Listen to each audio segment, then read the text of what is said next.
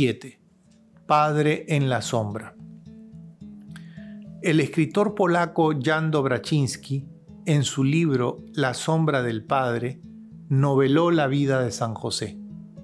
Con la imagen evocadora de la sombra, define la figura de José, que para Jesús es la sombra del Padre Celestial en la tierra.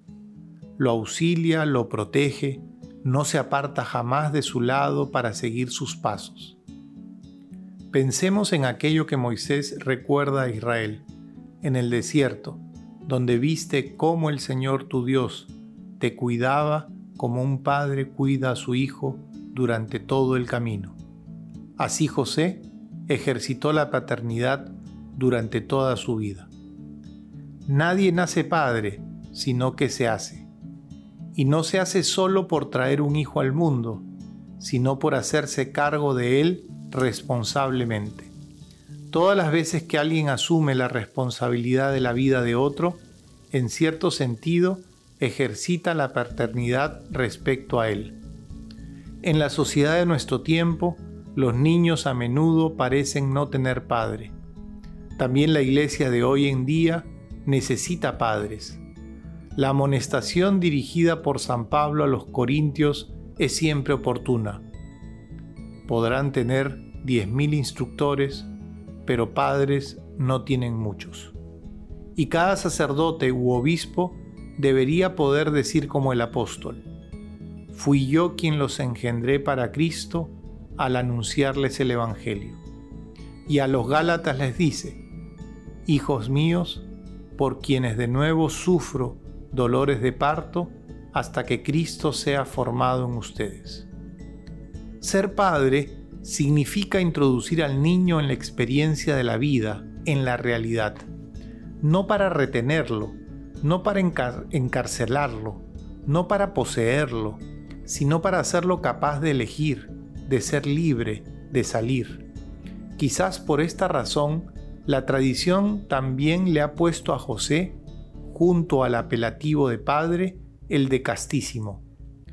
No es una indicación meramente afectiva, sino la síntesis de una actitud que expresa lo contrario a poseer. La castidad está en ser libres del afán de poseer en todos los ámbitos de la vida.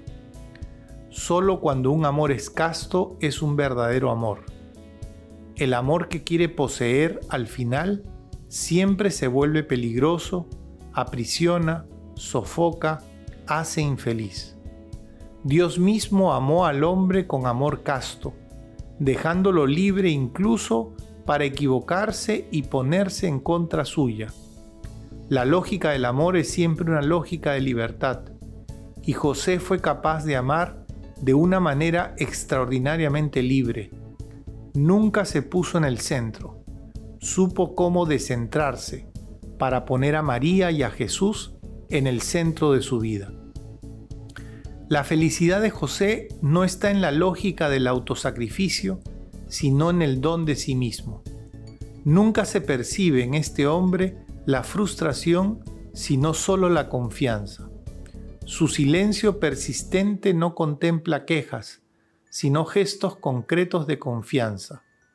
El mundo necesita padres, rechaza a los amos, es decir, rechaza a los que quieren usar la posesión del otro para llenar su propio vacío.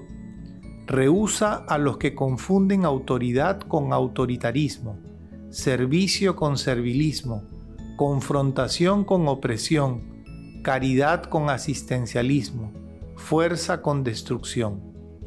Toda vocación verdadera nace del don de sí mismo, que es la maduración del simple sacrificio. También en el sacerdocio y la vida consagrada se requiere este tipo de madurez. Cuando una vocación, ya sea en la vida matrimonial, célibe o virginal, no alcanza la madurez de la entrega de sí misma, deteniéndose solo en la lógica del sacrificio, entonces en lugar de convertirse en signo de la belleza y la alegría del amor, corre el riesgo de expresar infelicidad, tristeza y frustración. La paternidad que rehúsa la tentación de vivir la vida de los hijos está siempre abierta a nuevos espacios. Cada niño lleva siempre consigo un misterio, algo inédito, que solo puede ser revelado con la ayuda de un padre que respete su libertad.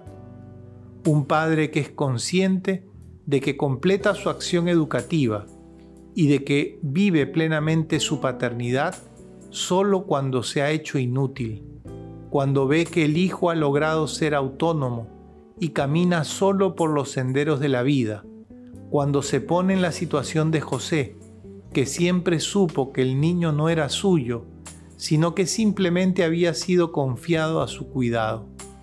Después de todo, esto es lo que Jesús sugiere cuando dice, no llamen Padre a ninguno de ustedes en la tierra, pues uno solo es su Padre, el del cielo. Siempre que nos encontramos en la condición de ejercer la paternidad, debemos recordar que nunca es un ejercicio de posesión, sino un signo que nos evoca una paternidad superior. En cierto sentido, todos nos encontramos en la condición de José, sombra del único Padre Celestial, que hace salir el sol sobre malos y buenos, y manda la lluvia sobre justos e injustos, y sombra que sigue al Hijo.